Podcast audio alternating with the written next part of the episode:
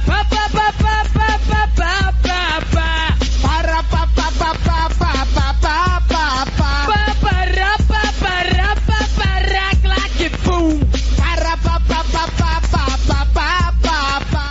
Olá, você que se liga aqui de novo no Despida Cast para mais um episódio semanal. Um prazer estar contigo de novo. Meu nome é Pedro e hoje é o dia. É um dos dias mais esperados do ano nesse podcast. Porque hoje a gente vai falar de coisa boa, velho. Como eu estava afim de falar de coisa boa. Depois de mais de dois episódios falando mal da Marvel, pasmem, eu vim aqui para falar bem da DC, pasmem. Olha pra você ver que decenalta de merda, né, velho? Mas, não, não, tô zoando. Como eu já disse, durante vários episódios eu amo a Marvel, amo a DC, amo você que tá dando audiência aqui pra gente. É muito bom poder participar desse programa aqui e saber que de passos curtos nós estamos conseguindo alcançar grandes marcas e grandes pessoas.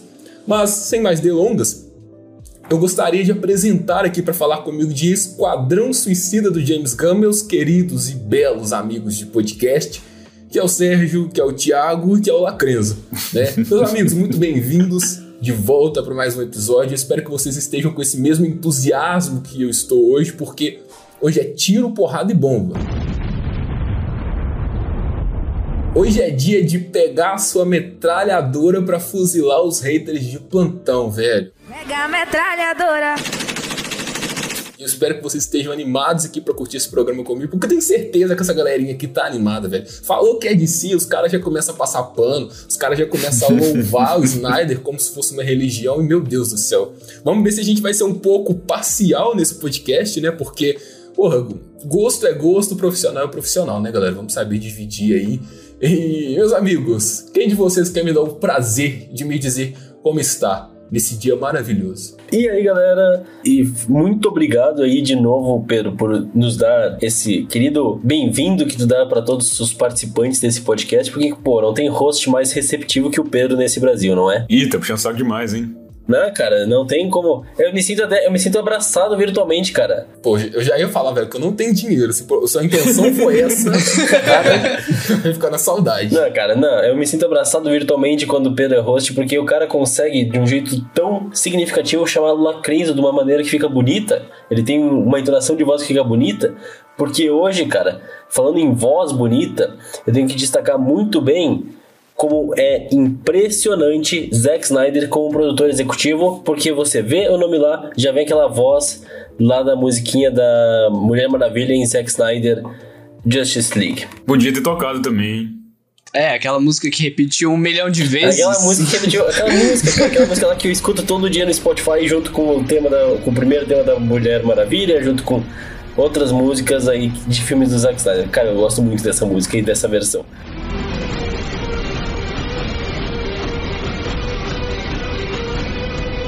Assistir uma vez só já foi suficiente pra mim de encher o saco com essa música, velho, caralho. Sobre o filme Esquadrão Suicida, cara, só tenho que falar que realmente a produção executiva do filme é muito boa. Parabéns pra Zack Snyder e Deborah Snyder aí, que nunca erram, exceto quando. Quando você já sabe bem quando. Exceto quando não acerta, Cara, né? peraí, peraí, peraí, peraí, peraí, peraí. Eu falei que a galera aqui poderia ser um pouco parcial, você que tá nos ouvindo aí, mas eu não imaginei que eles iam extrapolar esse ponto passar pano pra execução, direção executiva do. Mano, que porra é essa? Eu até embolei as palavras, falei direção, produção. Eu também pensei Mano, até agora, Pô, cara. cara, não, cara. O que, que a produção executiva do Zack Snyder nesse filme tem de diferente? Que vai fazer o filme ser melhor? Porra, não, vamos parar com isso Cara, aí, eu não. Isso faço é ideia, clubismo. cara. Eu não faço ideia, porque eu só quis realmente destacar que toda vez que eu vejo o nome do Zack Snyder nos filmes, eu fico feliz por ele. Meu, Meu Deus, a Deus cadelinha do do Zack Snyder aqui, Mano, ó, já temos como. quem colocar coleira no nosso podcast. Ah, não importa, o Snyder é onipresente, assim como nós desse podcast também somos, porque estamos sempre aqui acompanhando em seus fones, em suas caixinhas de som, onde quer que você esteja escutando nossas vozes maravilhosas. Eu sou o Sérgio Filho, sejam bem-vindos a mais um episódio. E, mano, Esquadrão Suicida, né, cara? A reviravolta, a redenção dessa, desse título, que é, foi tão criticado, tão duramente esculhambado ao longo dos anos e merecido, né? Fazer o quê? Agora tem o seu retorno triunfal para triunfar de fato, tanto na crítica quanto em público, e a gente vai falar disso hoje, porque, bem, parece que não é todo público assim também, né? É, então, mano. novamente, novamente sou o Thiago Mertens aqui. Eu quero que vocês se lembrem disso, porque diferente de certos decenautas aí que compõem esse podcast, eu aqui não estou para falar apenas de coisas positivas, certo? Não vou passar pano só porque tem o Snyder envolvido na produção, até porque eu reconheço muito dos erros do Snyder e já quero deixar aqui um negócio polêmico que provavelmente vai, vai te fazer ficar com a pulga atrás da orelha aí até o final do episódio, onde eu vou explicar um pouco mais de que o filme, para mim, não é isso tudo que estão falando e com certeza talvez não me agradou. Me agradou talvez apenas um pouco mais do que o filme original de 2016. Ô, mas o Thiago, tu acha que o Snyder erra ou é o acerto que tá equivocado, cara? ah, não, velho. Ah, não. Aí, é, mano, depois dessa eu vou deixar pro ouvinte tirar suas expectativas, tá? Porque depois dessa eu me recuso a falar sobre esse nome novamente. Eu tô com o Lourenço, cara. O Snyder. Pô, mas eu não é. quero saber de Zack Snyder hoje, velho. Eu quero saber de James fucking Gunn. Porra, o esse cara famoso é do Thiago caralho. Arminha. Mas James Gunn está aqui na DC para dar o ar da graça. Quando eu falo está aqui na DC é porque, se você não se lembra, o que eu acho muito difícil, James Gunn é conhecido pelos seus excelentes trabalhos em Guardiões da Galáxia 1 e Guardiões da Galáxia Volume 2, embora muita gente não goste do segundo filme. Não estou com essa galera. É, uma pauta sobre Guardiões 2 aqui que eu tenho que defender é que é um filme que funciona muito mais para construir relação de personagens. E agora, vindo pro lado da DC, nós temos muitos personagens que compõem esse novo Esquadrão Suicida, tá? Antes de mais nada, eu tenho que avisar duas coisas aqui. A primeira delas é que, como você sabe, como nós sempre avisamos, exceto Lorenzo em algumas ocasiões, esse episódio contém muitos e muitos e muitos spoilers. Muito mais spoiler do que morte nesse filme. Então, se você ainda não assistiu o filme que está em cartaz nos cinemas, e vai esperar ele chegar no HBO Max daqui a 30 dias, né, ou 35, enfim. Saiba que, se você continuar nos ouvindo, é por sua conta e risco. Se você já viu spoiler no Twitter, meu amigo, então vem, vem, vem que é tudo seu. Esse episódio é para você. E se você, como nós, já fomos ao cinema conferir a novidade da DC aí, fica tranquilo, porque o que a gente vai falar, você vai se identificar ou não, mas não vai ter surpresas, né? E eu queria começar dizendo aqui, ainda sobre James Gunn, que a assinatura do cara está muito presente nesses três filmes que a gente pode destacar. Claro que James Gunn tem um currículo imenso, e nós até pautamos isso no episódio onde a gente falou sobre a violência em Hollywood. E se você ainda não escutou esse episódio nosso do Despida Cast, corre lá e ouve depois desse, é claro, porque é um episódio muito bacana e onde a gente pincelou certas coisas do Esquadrão que eu vou voltar a dizer aqui porque eu não mudei a minha opinião. Tá? Então eu não sou fragmentado, James McAvoy, eu não tô contigo, é Pedro mesmo, eu mantenho o que eu falo.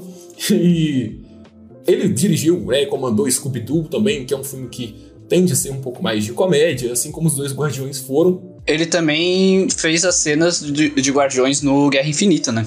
Também, também. É muito bom lembrar disso, Thiago, porque, né, ele ganhou uma notoriedade muito grande dentro da Marvel e teve essa colaboração. A gente sabe ali que os Guardiões é a franquia não só da Marvel, mas do James Gunn, porque foi ele que nasceu com essa franquia, tentou ninguém conhecer os Guardiões, e hoje ele tá na DC com um grupo que já está, entre aspas, consolidado. Embora o filme de 2016 tenha sido uma bomba, a gente sabe que o nome Esquadrão Suicida comercialmente é muito atrativo. E é justamente nesse ponto que James Gunn coloca sua visão. Como tratar um filme que, embora tenha sido ruim, é, carrega consigo uma carga atrativa por se tratar de um universo de vilões barra universo do Batman. Embora muitos vilões ali não sejam propriamente do Batman, mas é um nome que faz jus aos personagens diferentes, por exemplo, dos Thunderbolts na Marvel, que a galera ainda não conhece tanto quanto o Esquadrão Suicida. E diante disso, James Gunn veio para DC, teve total liberdade para fazer o seu filme, e aqui, de antemão, já posso adiantar por experiência própria que eu vi 100% de James Gunn nesse filme. O cara conseguiu fazer além do que ele fez da Marvel no sentido de originalidade. Ele pegou o filme e falou: porra, agora eu vou extrapolar, agora eu vou jogar tudo pro alto, é palavrão, é morte, é sangue, é gore, e boa. Isso serve à proposta, mas antes de muita gente já criticar esse ponto, eu acho que é bom salientar, e vou passar a bola para vocês discutirem sobre isso, que o Esquadrão Suicida não necessariamente se refere àquela adaptação que a gente já viu em Batman Assalto ao Arkham, que, puta, é uma das melhores animações da DC, e para mim a melhor adaptação do Esquadrão Suicida fora dos quadrinhos. Sim, Claro, com certeza. o Esquadrão Suicida tem uma fase mais galhofa, mais expositiva, por assim dizer, como o filme é nos quadrinhos. Então, nada que a gente vai falar aqui é, referente a algumas críticas que alguns de nós temos em relação ao filme é necessariamente algo que o James Gunn fez com é o, o próprio esquadrão Então, em si, né? A essência do, da equipe. Exatamente, é o próprio esquadrão, a essência deles, a breguice do esquadrão dos anos É. 80 que o filme se Isso. baseia. Tanto que a maioria dos personagens que compõem a equipe são É, bregas. Tipo, você tem um cara que lança Aqueles bolinhas, vilões que controla rápido. escanteio, né? Que ninguém lembra que existe. Exatamente. E a partir disso que eu acho que o diretor consegue ter uma liberdade criativa ainda maior pra fazer Com o que certeza. ele quiser. É diferente, por exemplo, de você pegar um esquadrão com personagens um pouco mais relevantes, como a formação que existe lá na animação do Batman, e despirocar com eles. Eu acho que você tem uma limitação ainda maior. Mas enfim, onde eu quero chegar? James Gunn veio pra DC, fez um trabalho mais autoral do que na Marvel, porque ele teve mais liberdade, né? Kevin Feige não ia deixar o cara fazer isso nunca com os Guardiões da Galáxia embora tenha sido uma equipe desconhecida. E sobre esse trabalho em específico, muita gente está falando aí que é o melhor filme da DC desde o Cavaleiro das Trevas. Eu Era essa a minha pergunta. Era justamente isso que eu ia perguntar pra vocês. Vocês acham Porra. exagerado isso aí? Quem falou? Não, não, não, cara, isso aí. Me, me falaram isso, eu, eu até, tipo, meio que desconversei pra não mandar a pessoa tomar no cu, tá? Nossa. Aí, tá vendo? Então, Thiago, cara. nada, nada. É, Eu acho que quem né? elaborou essa pergunta é a pessoa elaborou a pergunta da forma errada. Eu acho que a pergunta que a gente deve fazer não é se é a melhor adaptação de quadrinhos desde o Cavaleiro das Trevas, mas se é a adaptação de quadrinhos que melhor capta a essência do quadrinho desde o Cavaleiro das Trevas, entendeu? Eu acho que se for ir pra esse lado, é, o filme como adaptação é muito fiel, é muito pautado no que é a equipe. Cara, sim e não, tá? Ó, ó, já tô começando a tretar já, velho. Eu vou passar a bola pra vocês, velho.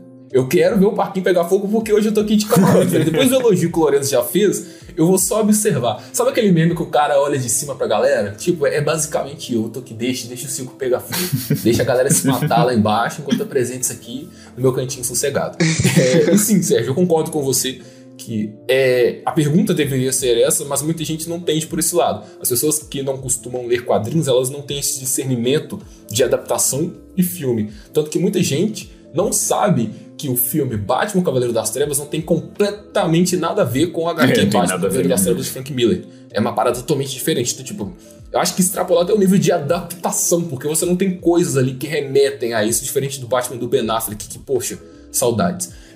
É, Mas é isso, meus amigos. Eu acho que o Esquadrão está bem apresentado aqui nas mãos de James Gunn. e Eu acho que agora é hora da gente falar sobre o trabalho do James Gunn e se o filme funciona ou não. Por quê? A pergunta principal que vamos levar para esse podcast é se o Esquadrão Suicida é isso tudo que estão falando que é. Cara, uma coisa que já me destacou no início do, do filme é a questão da montagem dele, porque eu li alguns quadrinhos do Esquadrão, não todos. é, não li essa fase clássica que ele se inspirou, mas eu li muito dos 952, que não é tão bom assim, mas eu li. É, eu li na época do filme, no, no primeiro filme lá, né, de, do David Ayer, 2016. E depois eu acabei lendo alguns, é, meio picado, assim, alguns arcos separados, que eu vi uma lista de recomendações, tipo, entre aspas, dos melhores arcos do Esquadrão, né, pra eu pegar um pouco mais da equipe.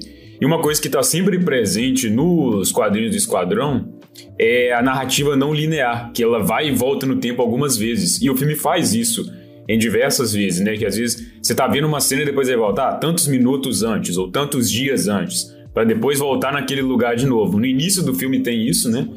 Que tem aquela missão Sim, no lá. primeiro, o primeiro ato todo é basicamente Isso, é. isso. Ele volta três dias antes para depois retornar lá.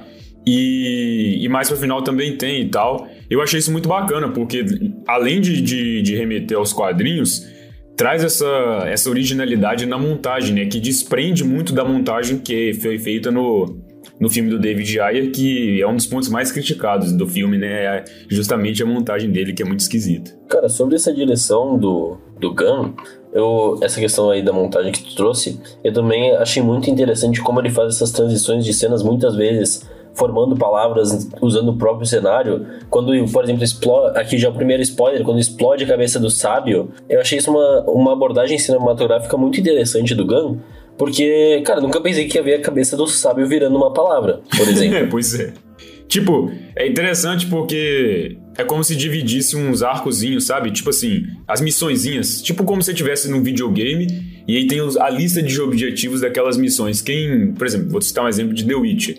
Quando você abre lá pra ver a missão, você tem vários pequenos checkpoints que tem um título em cada checkpoint. E eu senti meio que jogando uma missão de um jogo onde tem isso, sabe? E vai ter o jogo do esquadrão, né? Então, tá tudo meio encaminhado. Cara, mas aqui, tipo, eu gostei muito disso também, foi um dos pontos que eu, que eu gostei bastante, mas em alguns momentos eu, eu achei meio jogado, tá ligado? Tipo, é uns negócios que, tipo, a pessoa acabou de falar aquilo e aparece aquela mesma coisa que ela falou, como esse título, só que de uma outra, com uma outra Ah, eu frase, tá entendi que ligado? foi Mas com uma a- o mesmo sentido. ironia ali, ele tava zoando, tá ligado? É, eu senti isso como uma referência aos quadrinhos dos anos 80 mesmo, Aham. como já foi citado aqui. Porque, cara, se tu pegar pra ler os quadrinhos dos anos 80, Que o narrador fala exatamente o que você tá vendo. é, o narrador dos quadrinhos dos anos 80 fala exatamente o que tá no quadrinho, cara. É. É, uma coisa que, tudo bem, eu gosto das histórias, acho que tem histórias fantásticas, assim, nos anos 80. Entretanto, existe essa parte que às vezes tira o leitor as- por estar sendo narrado justamente o que tu viu. Tem um excesso de descritividade, né? Parece que você tá lendo um livro ao invés de um quadrinho.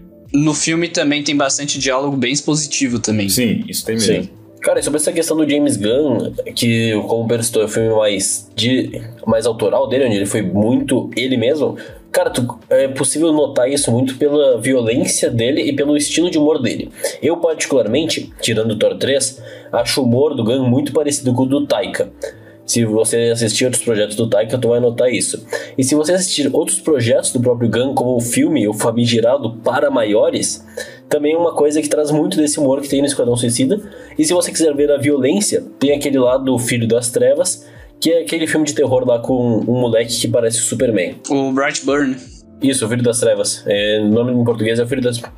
Não recomendo, tá? É, tipo, se quiser ver como é a violência do Gunn, é bom assim. Cara, e pra mim... Cara, nada daquele filme funciona, não. Eu, ah, Eu nem vi a esse violência, filme. exatamente, a violência dele tá aí no esquadrão. Não, não assistam esse filme que o Lourenço falou. Perda de tempo, por favor. É, verdade. Não, para maiores também é ruim. Para maiores também é ruim, mas é o tipo de humor do Gun, aquele lá. Eu diria que, de certa forma, assim, eu vou, eu vou citar essa comparação, mas não é uma comparação de qualidade, tá? Eu vou citar para, mas eu vou explicar o que que é. É como se o Gunn fosse, estivesse para os filmes de heróis, é, tal qual o Tarantino tá para o cinema, no sentido de que eles ambos têm um estilo que é marcante, é um estilo que você reconhece. O Snyder também tem, não querendo puxar saco dele de novo, como a gente já faz um monte de vezes, mas ele também tem um estilo que você bate o olho e fala, não, isso aqui é um filme do Snyder. E eles têm as suas características. E o Gunn também tem isso nesse sentido. Algumas coisas também semelhantes com, com, com a questão do humor, da violência, quando ele pode fazer e tal. E eu acho que isso é interessante porque a gente vê o Gunn no universo de. Nos, nas adaptações de heróis, ele trabalha muito com a equipe, né? Ele trabalhou com Guardiões e agora trabalhando com o Esquadrão. E sempre é nessa mesma pegada, ah, equipe de personagens mais desconhecidos, personagens desajustados, com trejeitos estranhos, com poderes estranhos também, com características físicas estranhas, enfim. E ele meio que estabeleceu a sua marca nisso, sabe? De trazer coisa. Eu acho que isso até foi o motivo dele ter escolhido o Esquadrão, né? Meio que, pô, o cara já tá naquela zona de conforto, entre aspas, assim, da, do Guardiões. E ele vê essa oportunidade de fazer algo semelhante, só que com muito mais liberdade. Talvez uma liberdade que ele gostaria também de ter tido nos Guardiões. E, e aí ele se encaixa muito bem nisso. Tipo, tudo que o, o, uma adaptação dos Guardiões, do Esquadrão Suicida precisava de características, ele tem de sobra para poder entregar e entregou, sabe? Cara, eu acho que essa liberdade aí que a gente citou que ele teve é tanto algo positivo quanto algo negativo pro filme, porque em momentos ali eu senti que foi muito arrastado dele trazendo coisas que, tipo, a gente já tinha visto muito em tela.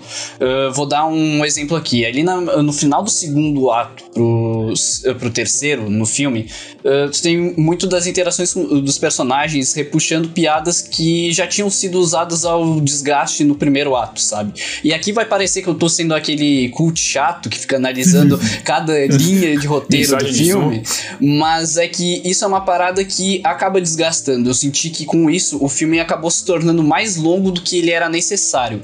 Como, por exemplo, aqui até um pouco injusto eu comparar o Assalto ao Arkham, que tem uma hora e quinze de filme, não falando que, que esse filme precisava ter essa, essa quantidade Essa duração. tela, né? Esse tamanho, essa duração. E. Mas eu acho que essas duas horas e dez que se tem no filme, eu acho que elas se prolongam muito mais em cenas que eram desnecessárias e que não levam a lugar nenhum e que muitas vezes as piadas nem são engraçadas, sabe? Porque já bateu na mesma tecla que antes e daí fala, tá, eu já vi isso, entende? E eu acho que por conta dessa liberdade ele acabou extrapolando e chegando em lugar nenhum em alguns momentos. Quando você fala de piada, Thiago, é, eu lembro de novo desse episódio onde a gente cita as nossas expectativas para o Esquadrão Suicida e a violência em Hollywood, episódio no qual você ainda não fazia parte da nossa equipe integralmente, Sim. É, e volto a repetir: o mesmo discurso que eu usei lá é o discurso que eu vou usar aqui. Eu lembro que esse filme, quando saiu o primeiro trailer dele, a gente debateu isso junto aos três episódios de Invincible. Eu disse claramente, explicitamente, que eu não gostei do trailer e que o trailer não me animou pro filme. Porque eu não senti que aquilo ali seria algo tão diferentão. Ah, mas é mais 18. É, porque é violência escancarada. Tá, cara, isso eu já vi no Deadpool. Não é novidade pra mim. O fato de não ter me animado, eu citei lá, não vou ficar remoendo isso aqui, mas o ponto que eu quero chegar é que tudo que eu esperava do filme no trailer foi o que o filme me Sim, entregou. totalmente. Eu não saí Sim. do filme surpreso dizendo que, nossa, realmente o trailer não foi bom, mas o filme foi espetacular. Ou no sentido contrário, porra, o trailer foi do caralho, o filme foi um lixo. Não, eu não tive esse tipo de reação. Eu fui cético quanto ao material que me promocionaram e ao conteúdo que eu consumi. E é justamente nesse ponto da piada que a gente tem que se atentar, porque lá eu disse que essa piada já foi vista em outros projetos e que sim, é a marca do Gun. Mas até quando você ri de uma leva de piadas? Eu acho que até mesmo os filmes de comédia, eles precisam se reinventar dentro deles em relação às piadas, porque se você faz uma piada no começo de um filme sobre, vamos pegar, por exemplo, a aparência do Tubarão Rei, e no meio do filme volta a salientar uma piada com ele fazendo um disfarce de bigode, e no final você volta a fazer uma piada com o mesmo estereótipo físico do personagem, entra em declínio a sua participação de humor dentro do filme. Você só pode repetir uma piada assim se você for o Chaves. Senão não funciona. Nesse caso funciona. Entendeu? Então, tipo assim, eu entendo o seu ponto, tá? É, não vou dizer que concordo nem discordo, porque eu acho que a piada ela é muito É pessoal. subjetivo, o Tem humor é pessoas que vão entrar na gargalhada, né? Com uma Uhum. piada trash, uma piada bosta. Sim, infantil, mas é que eu, eu dei a explicação da piada, mas não foi só a piada, tá ligado? Eu falo como um conjunto Sim. inteiro, de vários fatores que tem no filme que Sim, sim, fazem não, a marca do mas- Gun. Mas é esse ponto mesmo que eu tô concordando com você, que eu acho que a piada em excesso, ela leva justamente o que você falou. O filme entrar é, em uma zona de expansão, no sentido de, porra, isso aqui não acaba nunca, sabe? Porque parece que você não tem conteúdo pra apresentar e fica jogando piada em cima de piada pra fazer passar o tempo. Não necessariamente é o que eu penso de Esquadrão, tá? E não necessariamente estou falando por você. Mas em alguns outros filmes eu já vi que realmente é basicamente isso que acontece. Vou dar um exemplo claro, que eu tenho certeza que vocês três vão concordar comigo, e grande parte de vocês que estão nos ouvindo também vão concordar, é a cena final do Deadpool 2. Nossa. Onde ele tá morrendo e, tipo, ele fica voltando. Mano, aquele ali é muito É chato, velho. Vai tomar no rabo. Meu Deus, é uma piada que, tipo, funciona da primeira vez, tipo, ah, o cara morreu. Aí ele volta. Aí beleza, você gargalha. Aí ele vai e morre de novo. E volta. E morre de novo. E volta. Mano, sabe? Chega. Ô, roteirista entendeu? preguiçoso. É bem isso. Eu acho É que basicamente isso. uma comparação interessante que dá pra ser feito também é que às vezes, igual o, eu, eu entendi a questão que o Thiago citou de que às vezes a liberdade demais pode ser uma, uma, uma, uma- atrapalhar, né? Pode ser uma pedra no caminho ali, no sentido de que, por exemplo, se ele tem liberdade, às vezes ele não vai trazer uma piada tão criativa. Às vezes vai fazer uma piada escrachada, igual aquela piada lá que tá até no trailer, que a Alerquina fala que a chuva parece que os anjos estão ejaculando nela, alguma coisa assim. Beleza. É, eu já tinha visto no trailer, então eu não ri na hora que eu vi no filme. Mas aí você tem piada com ejaculação também no Guardiões. Só que lá, como ele faz a piada, o Peter Quill fala que se colocar tipo uma luz negra ou uma luz roxa, alguma coisa assim na nave, vai parecer uma pintura do Jackson Pollock. E aí, quando você pesquisa as pinturas do Jackson Pollock, você vê que é um monte de tinta jogada na tela assim. Então, tipo, lá a piada tá implícita, até por causa da classificação do filme. Ele não podia fazer uma, uma piada explícita naquele caso. Então o Gun Não, e é mais inventiva, né, cara? Porque ele te busca procurar o que Isso. realmente esse pintou pra ir pra você entender a piada. Aí sabe? quando você vê a o pintor, você entende e você ri, sabe? Mesmo que na hora você não entenda, depois você pensa. E você vê que a piada foi muito mais bem pensada e mais criativa nesse sentido, porque ele deixa ela implícita. Quem entendeu, entendeu. Quem não entendeu vai procurar entender, porque quer saber o que, que ele quis dizer ali, quem que é Jackson Pollock, né? E aí, por isso mesmo que eu acho que às vezes você deixar demais, você acaba. É, como o cara pode falar o que ele quiser, né? Ele acaba fazendo muita piada meio, entre aspas, quinta série e deixando de fazer uma, um comentário talvez mais inteligente através daquela piada, como foi o caso aqui, de citar um pintor relativamente famoso, quem, em quem conhece de arte, né? Pra falar de ejaculação, tá ligado? Uma coisa tosca, sabe? Sim, e eu acho que também ele, principalmente essa parte ali, como eu tinha falado, né, de a liberdade ser um pouco prejudicial, às vezes porque o diretor muito se prende a vícios se ele não tem uma supervisão, né?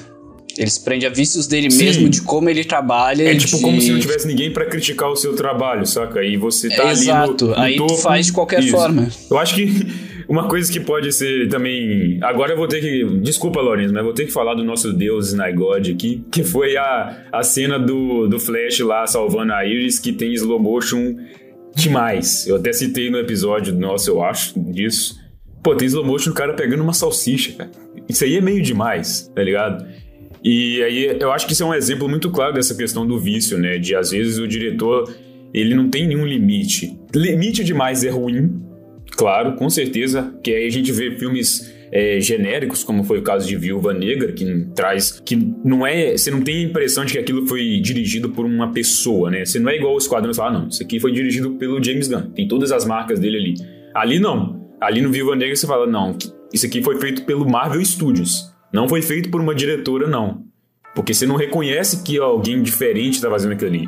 Você reconhece que é um filme de estúdio do Kevin Feige. O Kevin Feige falou pra fazer, foi lá e fez. Daquele jeito que ele falou, né? Então tem que ter um equilíbrio nessa questão, né? Nem de mais, nem de menos, eu acho.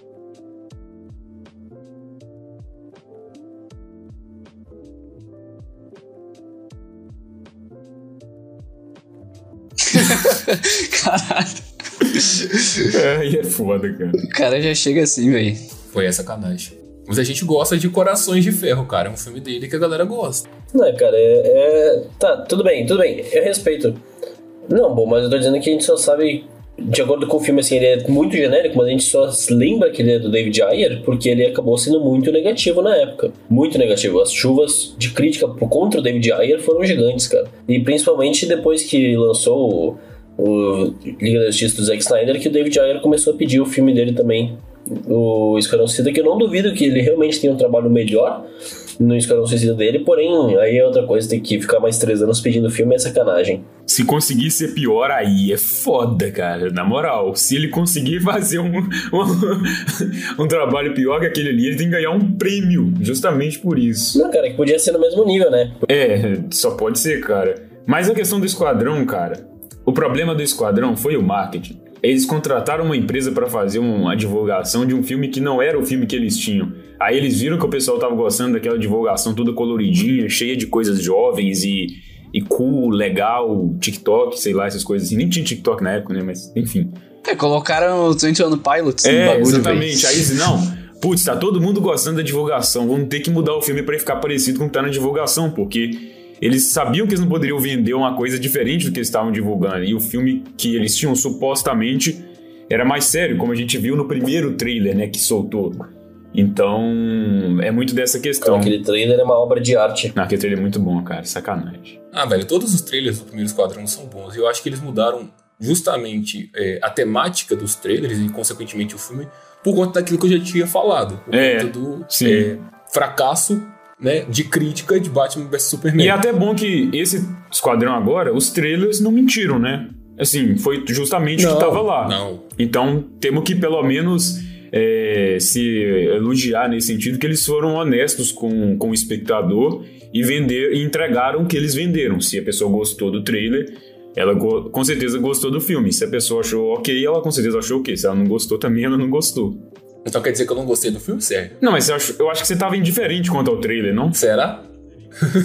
não, Ah, você eu não gostei gostou do do trailer, trailer? Não, velho, eu não gostei Eu do trailer. tava indiferente, tipo assim, não me empolgou, mas também não me tirou expectativa. Quer dizer, não me deixou sem expectativa, sabe? Ele já não tinha, ele não colocou a mais nem a menos. Mas acabou que o, o, o filme em si, como eu posso dizer, ele também não surpreendeu no sentido de, nossa, tem. Na verdade, tem sim. Tem uma coisa que eu, que eu vou comentar mais pra frente que eu, que eu não esperava, mas de qualquer forma, é, foi positivo essa questão, porque a gente vê o, o quão é importante, igual como a gente citou no comentário do, no episódio anterior sobre as críticas, né? O quão é importante essa questão da expectativa que a gente vai para ver o filme. Eu não tinha expectativa desse filme, eu não, eu não imaginava que ia ser ruim. Isso, na verdade, eu tinha certeza que não ia ser ruim, porque pô, ia ser muito difícil ser ruim esse filme, sabe? Muito difícil, ao meu ver, né, no caso. Pessoalmente falando assim, acho muito difícil, acharia muito difícil esse filme ser ruim. Então eu, eu fui sabendo, olha, não vai ser ruim. Agora, o quão bom vai ser? Isso era a minha dúvida, né? E aí, nesse sentido, eu me surpreendi porque eu achei que eu ia gostar um tanto, mas eu acabei gostando um pouco mais do que eu achei que eu ia gostar, sabe? E, e nesse sentido, para agregar experiência também, nós temos a adição de personagens novos, um tanto quanto carismáticos, até mesmo melhores do que alguns personagens do primeiro filme. Confesso para vocês que eu não gosto do primeiro filme, mas eu não acho ele de todo ruim. Tem coisas ali que se salvam. A Arlequina, por exemplo, é a principal coisa boa do filme, né? Uhum. Não é a única, porque eu também gosto do pistoleiro do Will Smith, mas a Arlequina é perfeita naquele filme, cara. O jeito sádico dela, o jeito divertido dela, aquela cena onde o pistoleiro atira nela e, tipo, ela finge que morreu, pra mim é sensacional, velho. A Margot Robbie entrega Tanto muito é que ali. ela foi. a- ela estourou depois desse filme, Sim, né? sim. Todo mundo fazendo É, fantasia, Exatamente. etc. É, foi um dos cosplays mais é, replicados aí na San Diego Comic Con dos anos seguintes, da Comic Con, e por conta disso também, né, ela ganhou o filme da Aves de Rapina, mas ela volta pra esse filme e eu acho que a interação dela aqui com os outros personagens, talvez por demérito deles, não é tão interessante quanto no primeiro filme. Uhum. Eu sei que no primeiro filme ele conduz muito ela aos Exato. outros, como na versão 15 minutos a mais de cenas, ela tem um diálogo rápido ali com o El Diablo. É, Ela tem muita interação com o personagem do pistoleiro do Will Smith. Ela tem uma interação com o crocodilo, enfim. Ela é a personagem que liga o espectador aos outros personagens e isso faz com que eles também se pareçam um pouco desinteressantes, como é o caso, né, de a Katana, é, o próprio Rick Flag no primeiro filme pra mim não me convence. E aqui eu já acho que a Arlequina ficou um pouco aquém. Eu vi muita gente dizendo que ah, essa é a melhor Arlequina. Eu não acho. Eu gosto muito da Arlequina de 2016 porque eu acho que Até porque ela, Ela- passa muita parte do filme longe da equipe, né? não, não só por isso, cara. Eu acho que mesmo quando ela tá só, é, pelo fato de ela ter passado por uma evolução nesse Aves de Rapina, né? Uhum. Nessa literalmente emancipação, Sim. Ela se tornou uma personagem completamente diferente daquilo que nós estávamos acostumados. Isso não é ruim, prova que o universo conseguiu realmente colocar uma carga dramática em uma É, personagem. tem que evoluir, né? é, surgiu em uma animação, né, velho? É, e que tá ganhando importância entre os pilares da DC, mas ao mesmo tempo eu sinto falta da essência da Arlequina, aquela louca que ao mesmo tempo ri pra você, mas se parece perigosa, sabe? E tem, tem uma cena em específico nesse filme que eu consegui sentir essa vibe, que é na cena onde ela tá presa e o cara tá olhando pra frente, ela tá atrás olhando pra ele meio Essa cena depois é ela enforca ele com a perna. Porra, Na verdade, essa sequência é toda, foda, cara, cara, é pra mim a melhor sequência de ação do filme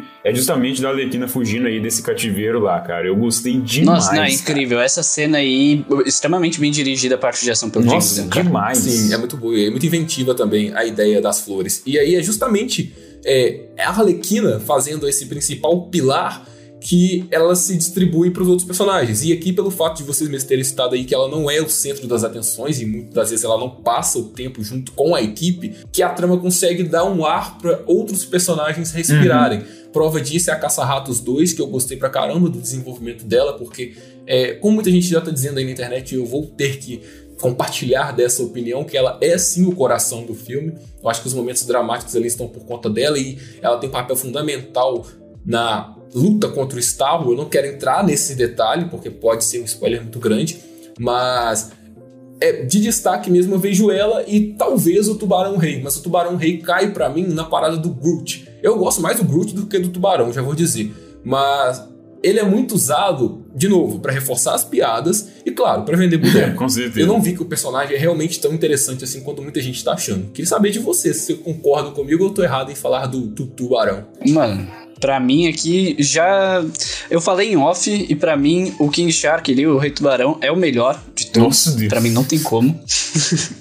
Não, mentira, mentira. Eu tô, eu tô exagerando aqui, mas eu gostei gostou? bastante dele sim. Apesar de que, como eu tinha realmente an- antes, anteriormente reclamado das, do excesso de piadas repetidas e com ele isso acontece bastante, assim como acontece com o Homem das Bolinhas e que no final ali ainda eu acho completamente escroto que fazem. Uh, eu só queria pontuar aqui também que com esses outros personagens, a maioria deles eu não gostei muito no geral, em questão assim, tipo, carisma. Na- eu não senti muito carisma na maioria deles.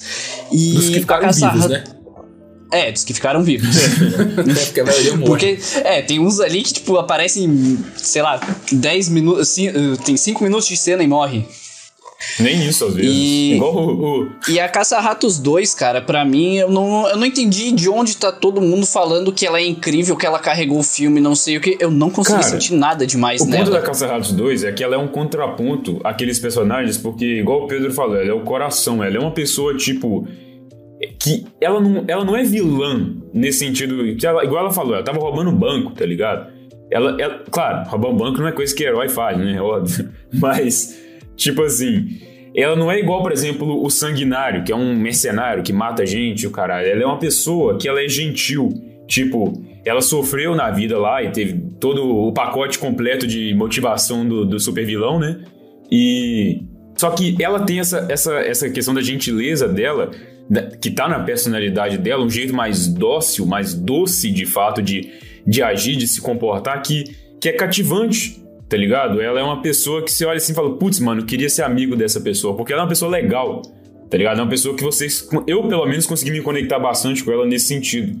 Entendeu? Porque. Cara, eu não consegui porque eu achei, tipo, as cenas, principalmente ali no início, onde começa a se passar essa personalidade dela, eu achei completamente jogado. Principalmente aquela cena ali em que o Tubarão Rei tenta comer ela e cinco minutos depois ela tá perdoando ele, apertando a mão dele. Tipo, é muito Ah, eu, eu do acho que nada. também tem um pouco dessa questão do, do humor, né? De, tipo assim, de fazer essa.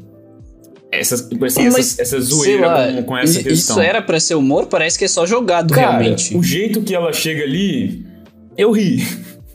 Então, assim, é meio subjetivo. Eu não né? ri, não. Não achei que isso combinou com o humor, não. Não, ri- não, ri não, cara. Eu vi mais, eu vi mais essa cena sendo uma conexão do grupo em si, porque que Exato. até aquele momento, como o próprio Também. reclamou, o grupo era muito separado até aquela noite.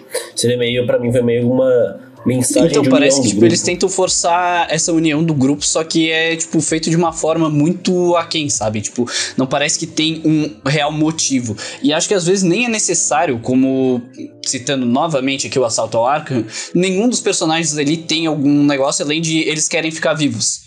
Sabe? E aqui tu não precisa ter uma motivação emocional para Ah, os mas é personagens importante se juntarem. público. Eu acho que nesse sentido Mas funciona quando se diferente quando- das animações. Quando se trata de super vil- eh, quando se trata de super vilões e o Esquadrão Suicida, ainda mais com esse nome, eu acho que é desnecessário. eu não acho sabe? desnecessário. Esse é um dos pontos que eu também não gosto no primeiro filme e aqui eu também não gosto. Eu acho que depende, porque, tipo, as animações da DC já são uma coisa um pouco mais voltadas para o fã. Tipo, você não vai ver muito do público que vai nos. Ah, não. Não acho, não. Discordo, discordo, discordo. Até porque as animações da DC servem de porta de entrada para muitos fãs. Então, elas, ao mesmo tempo que convidam o fã, ela não pode servir como uma parada pro fã. Ah, tipo, eu tô fazendo isso aqui porque o fã vai gostar. Não, o intuito dela é apresentar. E nesse ponto eu concordo com o Thiago e ainda digo mais. O filme de 2016 passa uma impressão muito mais esquadrão suicida no final, é, pegando o real sentido da palavra, porque se você para pra ver, naquele momento onde eles estão enfrentando o exército da magia e a magia, eles têm aqueles pesadelos, aqueles sonhos, onde eles estão, por exemplo, é, tendo uma família normal ou matando o Batman, enfim. Pra quê? Pra que eles consigam chegar no objetivo pós é, Belly Hill. Pô, mas aí depois é o Diablo fala a da família dele lá. Não, não, isso é, isso é tosco, velho. Pelo amor de Deus. É a mesma rabo, coisa que eu tô reclamando aqui. Cara, mas. É, não, mas aqui não tem Eu acho meio bobo reclamar disso, porque, sei lá, isso é muito esperado Não, mas aqui não, aconteceria. não fica explícito de que eles querem ser uma família. Eu acho que o uso da caça-rato junto com o tubarão nessa cena específica que vocês estão comentando é mais pra reforçar a inocência Sim, dela. exato. Porém, aí tem um contraponto. Se vocês observarem a jornada do Esquadrão Suicida nesse filme, no final, eles não estão é, propriamente preocupados com a redução de pena, não. Tanto que eles iriam abandonar a missão e voltam pra salvar os civis. Então, tipo, eles são um Esquadrão Suicida meio heróis. No primeiro filme, a galera tá pouco se fudendo com o que vai Então, acontecer. Eles só eu querem a redução da pena. Entendeu? Principalmente o personagem do pistoleiro, do Will Smith. Exatamente. E aqui eu acho que não tem tanto disso. Claro, é uma adaptação, é. O James Gunn pode ter ignorado aquela ideia e reformulado a equipe para deixá-la um pouco mais palpável com o público. Aquela parada que a gente sempre fala aqui no podcast, né? De revitalizar e também humanizar Sim. um pouco os vilões. Sim, se ele fez isso, ok. Mas é uma coisa que eu não Pô, gosto, cara. porque nas primeiras duas adaptações do Esquadrão que nós tivemos, que nós estamos citando, que é o Batman Assaltam Arkham e essa Esquadrão Suicida de 2016, o objetivo do Esquadrão é ficar Reduzir vivo ou reduzir sua pena. E nesse filme do James Gunn, eu não consigo sentir esse momento. Pô, cara, eu acho que eu gostei porque. Tá, isso logicamente foi importado do personagem do pistoleiro e trazido pro sanguinário, óbvio. Mas, é, eu, entre pistoleiro e sanguinário, que são. Dá pra comparar, porque todos são muito parecidos, tanto na questão das habilidades quanto na questão da filha lá. Eu gostei mais do sanguinário, mas é pelo fato de que o Idris Elba é um ator melhor do que o Will Smith, querendo ou não. Ah, não. Cara, eu, não, vou- não. Mano, eu gosto muito do, do Idris Elba, tá? Mas gosto do Idris aqui, Elba, cara. aqui é, pra mim, é a pior atuação dele. Aqui, o. Mano, o Idris Elba, ele atua num clipe da banda Bring the Horizon. É um clipe, tipo, ele Pô, atua the melhor é lá, muito ele bom, consegue ser cara. melhor dirigido lá do que nesse filme inteiro. Ele não se sente Caralho, confortável nesse velho. filme, mano. Enfim, Tipo, é um clipe de uma música, velho. Eh, Deixa, eu- deixa eu concluir meu raciocínio antes de retirarem minha opinião.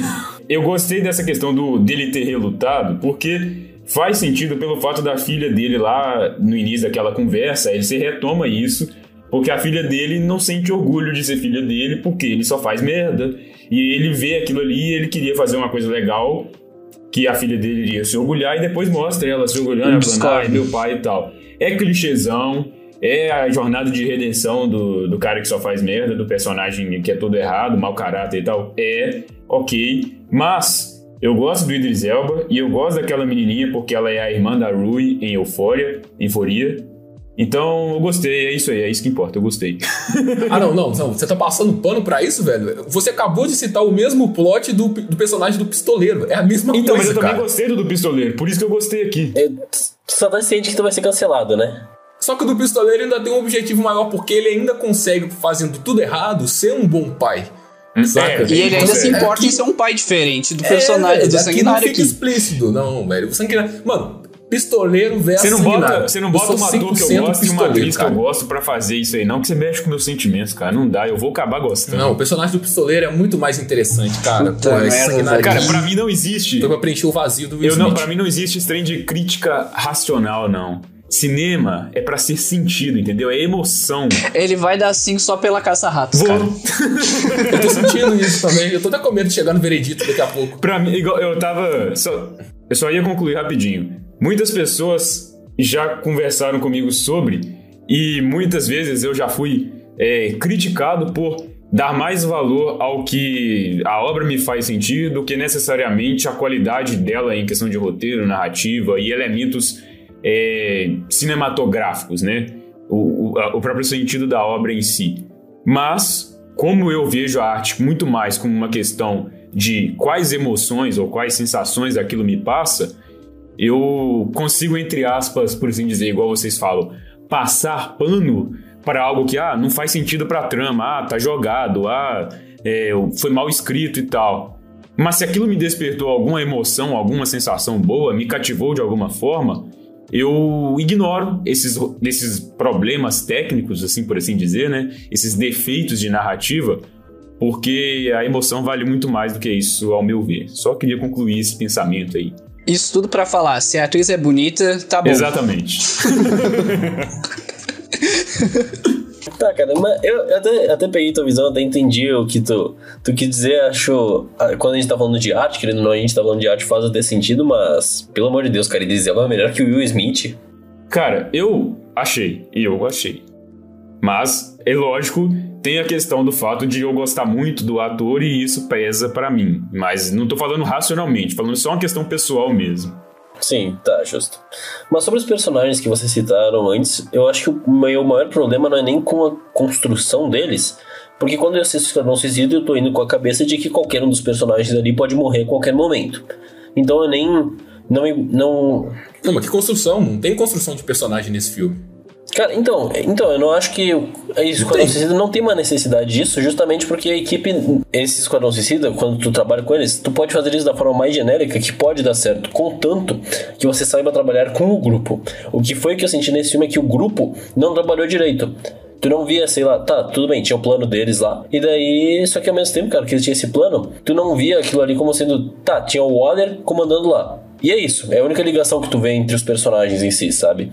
E por isso que eu não gostei tanto do, Falta do interação. filme. É, cara, são interações normalmente com piadas, que eu achei muito pobres ao longo do filme. E, cara, sobre a Amanda Waller, decepcionado com o que fizeram com ela nesse filme, tá? É, não, isso aí eu já nem Eu, vou. eu confesso que eu não esperava nem vou falar, senão você. Eu não vou nem falar sobre esse ponto, senão vou ser o hater. Ah, não, eu quero que você fale, Thiago. Eu quero ver até quão longe você vai criticar o filme. Tá, eu, mas assim, quando for pra criticar a Amanda Waller, eu tô contigo nesse filme, cara, porque, cara, nunca vi uma Amanda Waller tão, tão fraca comandando um esquadrão suicida. Nunca vi na minha vida isso. Não, completamente aquém, cara. A- Essa Amanda Waller, ela, ela não passa sensação de nenhuma, tá ligado? Tipo, ela tenta ser, ah, tenta ser brava, ela tenta ter imponência, mas ela não tem. Olha pra ela e tu fala, tá, vai fazer o quê? O James Gunn quis zoar a cara da Amanda Waller, é isso que eu entendi. É, eu também, eu não gostei disso, cara. Eu acho que você tira totalmente É, mas peso aí não faz perigo, sentido cara, como é que você vai colocar uma pessoa que tá comandando. Não, não, ela claramente, eu tenho que reforçar essa parte, porque é muito bom. Ela ameaça o Batman no final do Esquadrão Suicida de 2016. Na verdade, é na cena pós-crédito. Não, Não é qualquer pessoa que faz isso, velho. Sabe? Então, tipo, ela tem que se mostrar uma pessoa que vai na curva do filme. Então, se o filme é galhofa demais, ela tem que ser esse gelo pra quebrar esse tom galhofa nos momentos em que ela aparece. Tipo, não é só, ah, então você tá ameaçando a minha filha? Aí ela faz aquela cara, tipo, né, realmente, eu sou braba, mas no final ele claramente negocia com ela a liberdade em troca da divulgação das informações, como se fosse algo mais natural do mundo. Como se ele estivesse lidando com um capacho do exército americano, por assim dizer. Não me parece a Amanda Waller. Nesse ponto eu tô com vocês, não gosto dela aqui, embora a Viola Davis faça um trabalho excepcional em qualquer produção que esteja, né? Mas infelizmente, Viola, ficou devendo. É, ela aí. entregou o que, o que precisava ser entregue, né? No sentido de, tipo assim, se eu falar, não, beleza, a personagem ficou aquém do, do que a gente gostaria de ver da Amanda Waller, mas definitivamente não foi culpa da Viola Davis. Não, óbvio. Tanto, tanto que no primeiro esquadrão, a Viola Davis é uma das melhores Ah, coisas com do certeza, ela e a Sim. Arlequina ali são o, ouro do filme. sim, são perfeitas. Mas ainda sobre esse aquém, né, que deixou a desejar, no caso, parece que pra vocês muita coisa deixou a desejar, É. piadas que por várias vezes foram repetitivas e pobres. É, faço um pouco também das palavras do Thiago Asmis quando ele diz isso, porque, cara, certas vezes, eu assisti dublado, compartilhando a minha experiência aqui com vocês. É, eu fiquei um pouco constrangido com as piadas pelo nível de infantilidade série, né, delas. cara? Quinta Sabe, eu sei que a parada tende a ser um pouco trash, meio gore, meio barulhenta e explosiva. Parece que foi o Igor certas 3K que escreveu essas cara, eu piadas. falei, não, não é possível. Nossa, na moral, velho. Meu Deus do céu. Mas enfim, ignorando essa parte, eu acho que o principal ponto do Esquadrão Suicida que a gente já pincelou aqui é a interação da equipe. Já que a equipe não necessariamente precisa ter um background, uma história de fundo, e nos dois filmes não temos, já que, é, na verdade, o primeiro tenta ter. E eu acho que é uma das falhas dele, porque ele apresenta todos os personagens em 15 minutos, e lá no meio do filme vai tentar resgatar o passado dos personagens, como ele faz com o personagem do Will Smith, da Arlequina, do El Diablo, etc e tal. É, e aqui não. Aqui com 5 minutos de filme você já entende que aquilo ali é uma missão suicida, que ela já tem uma equipe em mente que ela manda todo mundo pro destino. E aí a galera morre, se fode, a essência do esquadrão é essa. Tipo, você vai pra equipe, você vai morrer. No primeiro filme morreu só o, o Amarro e o El Diablo, velho. Saca? Então, né? Tudo bem que aqui você tem uma gama maior de personagens a serem desperdiçados. E no primeiro filme você já tinha uma equipe meio que juntinha, sabe? Mas ainda sobre esses personagens, pelo menos os que restaram, como eu até falei na fala do Thiago, é, eu vejo que eles não funcionam além das piadas. Tipo, é um jogo de ego muito grande com o pacificador e o personagem do Idris Elba, que é o sanguinário. E, tipo, um tentando mostrar que é o hétero top, mais hétero top que o outro. E tanto que o cara aparece ali de cuequinha e fica, é isso. Cara, eu acho que essa rivalidade é legal. Não, não critiquei a Porque rivalidade, os dois é boa. são tipo o James Gunn zoando o clichê do personagem que não tem poderes e é um bom soldado, porque os dois são exatamente iguais nesse sentido. Tanto Sim, que tem aquela até piada fala no início. início, é, ele- exatamente. Isso. Por isso que eu gostei dessa interação deles, porque Sim. eles estão, tipo, disputando Não, não, a não, não liderança. foi uma crítica. Eu nesse disse sentido. que eles- Você poderia até incluir o, o Rick Flag no meio, porque ele também tá nesse pacote soldado que é bom em atirar. Só não é perfeito na mira quanto os O outros. Rick dois. Flag ficou mais bundão nesse filme do que Não, no ficou muito bundão, né?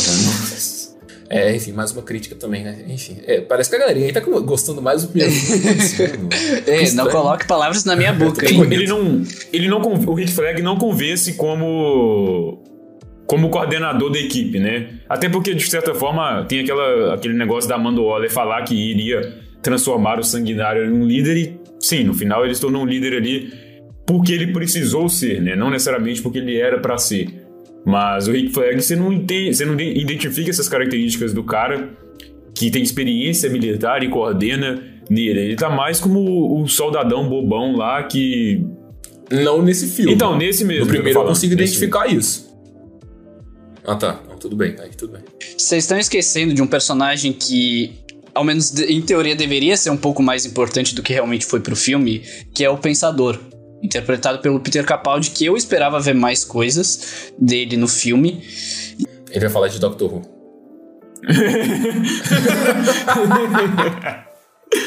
Tem que fazer o, o, o cheque do, do Despida. O Thiago tem que Eu, falar ta- de eu tava Doctor Who. esperando aqui, velho. ele Eu falar tenho de que elogiar alguma atriz. Tem que ser o cheque do Despida. O Lourenço tem que lacrar. E, não, eu, eu gosto muito do ator, não só por, essas, eh, por essa produção, mas por outras produções. Ele é ganhador de Oscar. Mas Cara, enfim. lacrando em defesa. Hoje eu tenho orgulho de ter lacrado em defesa do Will Smith. Boa. Mas enfim, eu esperava que o personagem fosse aparecer mais, sabe? Eh, porque ele, ele apareceu muito na, nos trailers e etc. E ele quase não teve muito destaque. Sabe? Ele foi só tipo uma ponte entre o Esquadrão Suicida e o Starro. Não que isso seja algo horrível, mas eu esperava ver pelo menos um pouco mais. É, o filme meio que também traz essa questão dos vilões segmentados, né? Tipo, de você ter. é, tem ele como um dos vilões, tem lá o general lá, o, o líder militar lá, tem aquele. O Luna. Sim, isso.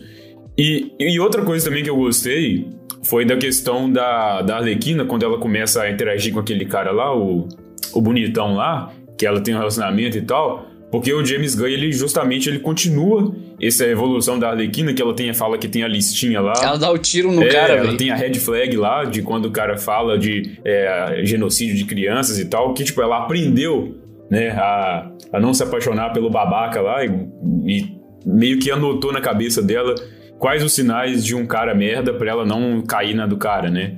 E aí isso continua a evolução da personagem, mesmo que o filme não seja é, ela como protagonista, como foi o caso de Aves de Rapina, mas é, é legal ver isso, porque ele ainda tá no, no DCEU, né? Então foi muito da hora Sim. ver essa questão da evolução dela. Eu gostei da Arlequina nesse filme, cara. Tipo, eu.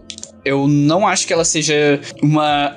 É que assim, eu não tô acostumado com esse tipo de Arlequina, Uhum. Ela principalmente. tá um pouco mais que ela. racional, sabe? É, tá ela também louca. não tá. É, ela não tá tão divertida quanto tava É, no tá primeiro, tão mas divertida. aqui, eu, justamente por conta dessa evolução, Uhum. mas eu gostei bastante. Eu vi gente eh, reclamando na internet que, tipo, ela tava muito fora, tá ligado? Tipo, ah, isso aqui não parece a Arlequina que eu conheço. Ou então gente também falando que, nossa, essa aqui é a melhor versão da Arlequina. E eu discordo. Eu, Eu gostei, mas não acho ela melhor também. Eu não gosto da do primeiro, porque, tipo assim, eu tenho um, um, entre aspas, um problema com a personagem da Arlequina. Eu acho. Não, não é que eu não gosto da interpretação, Margot Robbie perfeita como a Arlequina sempre. Mas eu acho que esse, ela, ela muito doidinha, igual é no primeiro, é um pouco chato. Tipo assim, é um pouco cansativo, sabe? Chega um momento que você fala, ah, tá, ela vai fazer mais uma piadinha ruim ou vai ser essa, vai, vai agir como ela de novo. Isso me, me deixa um pouco, sei lá, com preguiça da personagem. E aí eu, eu gostei dela aqui justamente por essa questão tá um, um pouco menos, entendeu? Você vê ela menos Ela é mais chata. versátil, é. né? E, mas também não acho que seja a melhor dela. Eu me julguem, mas eu acho que a melhor Arlequina é a do Aves de Rapina. O filme em si tem problemas. É um filme que não deveria chamar Aves de Rapina, né? Deveria chamar Arlequina e suas amigas, porque o filme é dela. não tem como. Porra, velho, pelo amor de Deus. Arlequina e seus amigos. Cara, é filme de é sessão da tarde o É negócio. tipo isso, não, é tipo isso. Mas a da Arlequina em si, eu gosto muito dela em Hades de Rapina, eu gosto muito da, da personagem. Pra mim, dentre os três que ela apareceu, né, é a melhor dela. Mas aqui eu gostei dela por causa disso, porque ela não tá tão exagerada, não tá tão enjoadinha, por assim dizer, nesse sentido. Mas aí é uma questão pessoal minha com a personagem, né? Não é porque ela tá mal feita quando ela tá enjoadinha, não. Ela é assim. Eu meio que só não gosto muito dela quando extrapola demais, assim. Com esse novo Esquadrão Suicida, então, o James Gunn aparentemente trouxe uma outra identidade pra DC, mas se vocês pararem pra pensar, não é uma identidade tão nova assim, visto que nós já vimos filmes um pouco mais galhofas, como é o caso de Shazam. Eu vi muita gente criticando esse novo Esquadrão Suicida por ele parecer um filme de sessão da tarde, meio trash, meio Sharknado. É, Não Eu me julguei, eu li isso na internet. Eu tenho que parar de ler a internet, cara. É, mas eu não tiro totalmente a razão dessas pessoas porque foi exatamente o ponto em que me incomodou. Não estou dizendo, e volto a repetir, como eu já disse em vários episódios daqui, que a DC deve seguir o tom sombrio. Existem personagens e personagens, e por isso James Gunn pegou uma equipe B da DC, com personagens B, C e D, para trabalhar, ao invés de pegar um filme do Superman, do Lanterna Verde, etc. É, mas. Ele é esperto né? demais nesse sentido. Eu acho que se você dá liberdade pro cara, né, você tem que pegar personagens bem como Exato. assim Guardiões da Galáxia foi, né? Mas eu acho, velho, que, é, como eu disse, eu particularmente estou enjoando desse subgênero de super-heróis porque eu não tô vendo muita criatividade. Recentemente eu assisti o trailer de Venom, é, Tempo de Carnificina, e é o primeiro e último trailer que eu vou assistir do filme, porque, porra, eu só volto pra falar do filme aqui no Despida. Com ninguém mais eu falo sobre aquilo, porque eu já vi que vai ser um lixo. É, e eu não sei se o que James Gunn trabalhou aqui, né, nesse esquadrão, vai revitalizar o gênero que ele próprio criticou também. Eu até disse em um episódio aqui, se não me engano foi o passado, que esse gênero estava assim, né, entrando um pouco em declínio por conta da falta de originalidade, e o próprio James Gunn tinha citado isso. Entende-se então que o filme dele seria um ponto fora da curva. Mas olhando por essa perspectiva, eu não vejo que esse Esquadrão Suicida é um ponto fora da curva. Como eu disse, ele tem elementos de Deadpool, que eu já vi, que é o exagero, que é o sangue, que são as piadas mais adultas. É, só que, sabe, é, juntando a isso com uma coisa bem louca mesmo, que é o Esquadrão Suicida, e é a gente ver é, esse monte de morte aí inesperada. Porra, eu jamais imaginei que 90% ou 98% da equipe ia morrer na porra dos Eu jurava que o Rick do Flag ia ficar vivo, velho. Jurava. É, não, mas ele morreu pro final. Ah, tá. Eu falo da galerinha do primeiro mesmo. É, e tipo assim, em um contexto geral, o filme, pra mim, é só mais um. Ele não inova e por várias vezes ele acaba caindo no mesmo conto que o James Gunn criticou, que é a, a falta de originalidade, velho. Então, é, eu adianto aqui a minha opinião de que Guardiões da Galáxia 1 e 2 são muito melhores do que esse Esquadrão Suicida, em termos de originalidade e principalmente em termos de química com a equipe. Já que o Esquadrão Suicida é, não carece de desenvolvimento, eu acho que o essencial aqui era colocar uma equipe que você olhava pra ela e falava, porra, realmente, é, eu gostaria de ver mais essa equipe. Ou se não, aquela equipe que, que, se fosse se perdendo no caminho contra o vilão e alguns membros fossem morrendo, você acabaria se importando com eles por conta da construção. Ao final de tudo, quando o Homem Bolinha, spoiler, morreu, eu caguei, velho. Saca? Ele Eu morreu numa piada morreu. completamente Se o nada a ver. tivesse morro. É, eu sou um herói, mano. É Esquadrão Suicida. Que porra é essa de herói? Mas enfim, se o pacificador tivesse morrido ali e não tivessem, né, é, dado a deixa de que eles iam recuperar ele no Que final, inclusive não faz sentido. E a série do pacificador Prequel. fosse é, um prequel, que se passasse antes desse filme, eu também não ia ligar, velho. Sabe? Então, tipo assim, eu terminei o filme literalmente sem se importar com ninguém. Por um lado, isso é bom porque dá a ideia de que é um esquadrão suicida de que pode morrer todo mundo. Mas ao mesmo tempo, eu acho que como filme, como uma construção de equipe, não funcionou. É que dá a sensação de que você, tipo, aquele tempo não valeu o tempo que durou o filme, sabe? No fim de tudo, tu sente isso. Parece que foi muito tempo pra um entretenimento que não valeu o preço que você pagou ou o tempo que você consumiu Que é como se ele tivesse estendido o objetivo final da produção pra poder é, enfiar algumas piadas e alguns. é, como é que eu posso dizer? Não é encher linguiça, não é isso que eu quero dizer. Mas é como se. Você até citou, né? Que é como se ele perdesse tempo demais que poderia ser dedicado a outras coisas do filme. Cara, mas eu acho que essa questão de ser um ponto fora da curva que o James Gunn trouxe, ele deu numa entrevista antes dele ser recontratado pela Marvel, né? Porque se ele desse essa entrevista depois, eles iriam ficar muito irritados lá dentro. Mas ele deu uma entrevista que ele estava muito feliz de ter a liberdade, por exemplo, de trabalhar de um jeito que ele queria mais específico, como por exemplo, os efeitos práticos, os efeitos visuais práticos. Lá na Marvel, ele tinha que usar muitos efeitos visuais de computação gráfica, o CGI. Inclusive o CGI aqui do ele Esquadrão tá muito isso, bom, cara. cara. É, cara, mas ele quase não usou. Esse é o ponto. Ele usou o máximo que ele usou foi os efeitos práticos. Quando ele tava na Marvel, ele foi meio que forçado, assim, a usar muito mais efeito visual CGI do que ele queria. Enquanto em- aqui na DC, na- no novo projeto dele na DC, que ele vai continuar trabalhando na DC também, vai trabalhar simultaneamente com a DC e Marvel, ele disse que teve uma liberdade maior pra fazer o filme do jeito que ele queria. Por isso que eu acho que foi esse ponto fora da curva que ele quis dizer, sabe?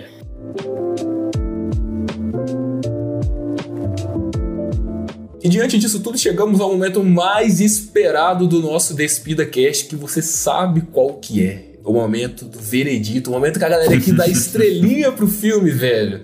Estrelinha pro filme, como se estivéssemos na quinta série. E nada melhor do que estrelinha pra falar de um filme que tem piada de quinta série, não é mesmo? Eu acho que isso vai fazer muita galera aqui tirar estrela do filme por conta da infantilidade apresentada, é, embora, né, pessoas não liguem pra isso. Mas antes de perguntar a vocês qual é a nota, eu tenho algo a dizer. De novo, eu estou lendo muito na internet. É um erro meu, eu confesso. Eu deveria ler menos na internet, porque só tem bosta. Mas eu vi muitas pessoas falando que o filme só deu certo porque é o James Gunn. E o James Gunn fez uma coisa na Marvel e conseguiu replicar aqui Nossa com mais Senhora. exagero. Basicamente, disseram que pegaram uma fórmula Marvel com piadas em excesso, claro, isso é evidente que sim, mas com um filme para maior de 18. Bom, meus amigos, é, com certeza vão discordar disso, e para você que fala isso na internet, eu só falo, vai ler Esquadrão Suicida, amigo, tá? Vai ler Esquadrão Suicida de 1980. Cara, isso aqui não tem nada a ver com Guardiões. Tipo assim, se você for olhar de uma forma um pouco mais racional, isso aqui tá muito esquadrão, tá ligado? Até porque o Guardiões ele tem muito mais esse sentido de família, de tipo assim, daqueles caras serem amigos e deles construírem uma amizade forte, duradoura e tal, do que aqui, entendeu? Aqui é muito mais. Tá, a gente precisa se ajudar por um objetivo. Não, sim, não, mas não esquenta, Sérgio. Não fica dando bola pra essa galera, é. só fala merda na internet. É, mas onde eu quero chegar é que, diante dessas justificativas, onde algumas fazem sentido e a maioria não, eles disseram que o filme é um dos melhores da DC justamente por conta disso. Ou seja, essa maioria esmagadora tá indo contra Isso. tudo que o Snyder já fez. Ah, vai defender o Snyder de novo? Vou. Eu gosto dos filmes deles e vou. Se você discorda, eu falei. Manda um e-mail lá e reclama de mim. A galera vai ler. Mas, é, enfim, brincadeiras à parte, é, o tom que o Snyder propôs para esse DCU, a gente não vai ver mais. E eu garanto para vocês que daqui uns 5 anos, se esse universo for rebutado, ele não vai ser rebutado dentro da visão do Snyder. Acredito que as obras que podem destoar um pouco do tom mais family friendly é as obras que vão direto pro HBO Max. Então produções como a série é, live action, né, do Liga da Justiça Sombria, ou até mesmo a série live action do Lanterna Verde, pode ter uma coisa mais madura presente em seu DNA. É, O filme da Batgirl. é, também, também, exatamente. A própria série lá sobre o departamento de polícia de Gotham, enfim, Uhum. são coisas promissoras. Mas aqui não vai ter. Então a gente não adianta ficar chorando em cima disso, cobrando que ah, a DC tem que voltar a ser sombria. E porque, enfim, né, algumas pessoas apoiam a visão do Snyder, e eu acho que isso pode diferenciar um pouco da Marvel. Tá, ok, não vai. O comercial fala mais alto, então isso não tende a acontecer. Vamos lidar com o que temos. Só que o que temos, e agora eu falo do Esquadrão Suicida, tá? Não estou abrindo tema para outras produções da DC. Não é algo que, mesmo dentro do gênero family friendly, me empolgou tanto.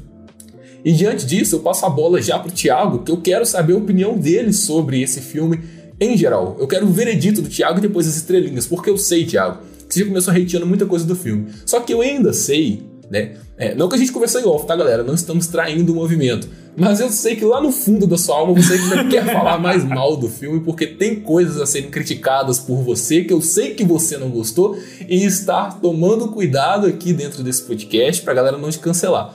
Então é isso, cara. A galera já te cancelou. Se você tiver mais alguma coisa para falar, fale agora ou cale para sempre. Cara, medo de falar eu não tenho, porque depois que eu já novamente aqui vou trazer o ponto, já dei nota, já tirei nota de filme por conta de mixagem de áudio. Então, mano, se a pessoa quiser me cancelar, me procura nas redes sociais, velho. Vai lá falar comigo, pode me xingar, não tô nem aí, tá? A, primeiro momento é isso. Agora, em questão do Esquadrão Suicida, mano, ele é um filme que adapta muito bem a essência do Esquadrão Suicida, apesar de, de alguns dos problemas que eu falei aqui, que poderia ser melhor trabalhado porque ele tenta justamente adaptar e trazer para o cinema e trazer para algo que seja mais próximo do público. Mas eu acho que é uma uma decisão errada de se fazer, como no caso ali em que eles tentaram formar um laço de amizade entre os, os personagens, entre os participantes ali do grupo, principalmente o Tubarão Rei, onde ele fica no final falando sobre eles serem amigos por um, por um bom tempo ali, naque, naquelas cenas finais no Starro. E isso me incomoda um pouco. E além de todos os problemas que a gente já pontuou aqui, uh, eu também quero falar um pouco mais sobre uma coisa que me veio à mente enquanto a gente estava falando aqui no podcast e que eu senti que esse filme ele é o Mercenários de Heróis. Sabe aquele filme com o Sylvester Stallone, Chuck Norris, Pô, etc? Eu adoro, cara. Cara, adoro é um mercenário só que pior. Feito de uma forma um pouco pior. Porque aquele lá pelo menos diverte, ele se propõe ao tosco e ele é tosco o tempo todo. Aqui, ah, mas aqui ele... também se propõe ao tosco, pô. Sim, aqui, uh, nisso eu vou até elogiar, porque em algumas partes eles propõem ao tosco realmente, ele entrega o tosco sem ter medo, tanto em visão. Tá, mas aí eu vou entrar num outro ponto em que eles tentam trazer novamente essa ligação entre os personagens, porque dele tenta trazer algo mais sério para que seja palpável ao público, ah, não, coisa que, que não precisa. Uma das coisas que me incomodou principalmente é a cena lá do carro, onde tem a caça-ratos com o sanguinário, que eu achei completamente desnecessário. Cara, pra contar a origem novamente. dela lá, com o pai dela lá, tem que mostrar o Taika Waititi lá no filme, pô. Justamente isso, junto com aquela cena lá da primeira noite deles lá na floresta, em Corto Maltese, que isso me incomodou bastante, tá? Então, o filme no geral ele se propõe a algo que ele até entrega, mas ele acaba pecando em algumas coisas que acaba fazendo com que o filme seja mais maçante do que divertido no geral. Eu assisti o filme duas vezes, então a primeira vez eu, eu gostei um pouco do filme. Quando eu assisti a primeira vez, eu pensei, pô, quando eu for, uh, quando eu for falar no podcast, provavelmente eu vou dar um 3 de 5 porque ele entrega exatamente o que eu, o que eu esperava do filme. Ele não me enganou no trailer, ele não me enganou em proposta, etc. Mas quando eu assisti a segunda vez, eu vou ser sincero, eu dormi na metade do filme.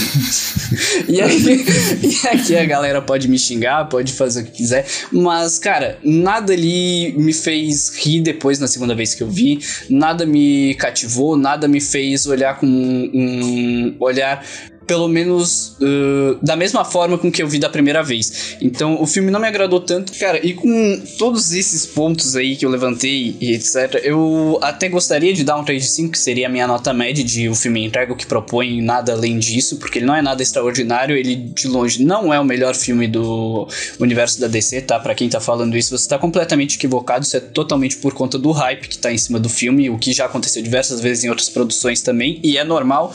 Não estou te xingando ou te ofendendo por conta disso, mas o filme ele é o que se propõe, ele não chega a ser totalmente o que se propõe. Ele consegue pecar, mas ele vai muito por conta do hype e engana muito por conta do primeiro ato, que é, na primeira vez na novidade ele é engraçado, ele é atrativo, mas depois ele se torna mais do mesmo e repetitivo. É, Thiago, realmente o filme parece que não te agradou, você dormiu, tá vendo? O cara dorme. Eu já vi gente que dormiu em sessão de Capitão Marvel, mas aí é compreendível. Agora em Esquadrão, enfim, né? É, é complicado. Mas, tempo para a nota do Thiago.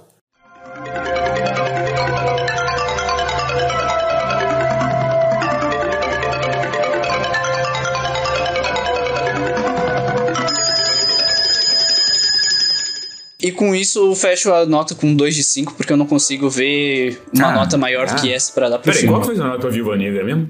Nem lembro agora. Cara, Acho que foi 2 de 5 também, Aí- pô. Foi a mesma coisa. aí não, cara. Aí, Foi dois de aí cinco, eu, pô. eu lamento dizer, mas você. Você foi um pouco injusto nesse ponto aí. É que eu não dou nota por atriz, cara. Que isso, cara? Que isso, cara? Que isso, cara? Ah, mano, eu. É porque, cara. É, como o Sérgio aí já tá discordando, eu quero ver a treta dele com o Thiago em relação à nota, Sérgio. Fala sua nota pra gente aí, sua tão aguardada nota. E por favor, cara, não me explique novamente por que que você dá meia estrela. Acho que a galera entendeu. Seja cirúrgico na sua nota, mas ao mesmo tempo seja um contraponto do Thiago. Porque eu vi aí que seus ânimos ficaram revoltados porque o cara deu a Não. mesma nota pra Viúva Negra. Pô. Não quer dizer que o Viúva Negra é melhor ou. Ou Não, é, não dá ou é Thiago? Peraí que não agora eu fiquei na dúvida. É melhor Não. que Thiago. De Viva Negra é o supra-sumo do genérico. O que, Não, cara, ao meu não. ver, Esquadrão Suicida não é. Óbvio que ele não é toda uma inovação. Nossa, meu Deus, revolucionei os filmes de equipes de personagens baseados em quadrinhos.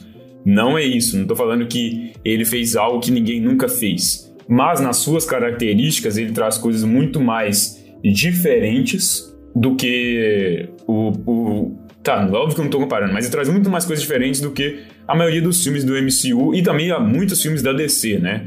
A própria cena da Arlequina lá fugindo do cativeiro, como eu já elogiei, é melhor que qualquer cena de ação do filme da Viúva Negra, na minha opinião. Então só por isso ele já merecia uma nota maior que Viúva Negra, ao meu ver. Mas, enfim, tô hateando demais Viúva Negra, coitado. Eu, como eu já citei muito nesse podcast, nesse episódio, todos os pontos que eu gostei do filme, é, para finalizar com o meu veredito, eu vou citar brevemente os que eu não gostei, que foi a questão das piadas que em muitos momentos estava exagerado, estava deslocado e sem criatividade, que foi muito escrachado e pouco inteligente, piadas burras, né, por assim dizer, que daqueles comediantes de stand-up que estão começando ainda, que xingam o tempo todo para parecer engraçado e que não é engraçado, na verdade, ao meu ver, é claro. Eu ia farpar aqui, mas deixa quieto.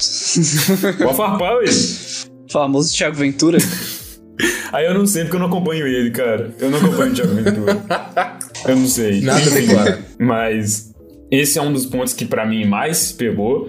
Também não gostei do tratamento que a Amanda Waller recebeu nesse filme. Emburreceram a Amanda Waller, transformaram ela numa personagem estúpida. E eu entendo que foi feito de propósito pra isso, mas não é algo que combina com a essência da personagem. Tipo assim, né? É tipo o caso do, é, do Thor Ragnarok. É você pegar um personagem que na sua essência não é burro daquele jeito, não é tapado e estúpido e imbecil daquele jeito e fazer ele ficar desse jeito, sabe?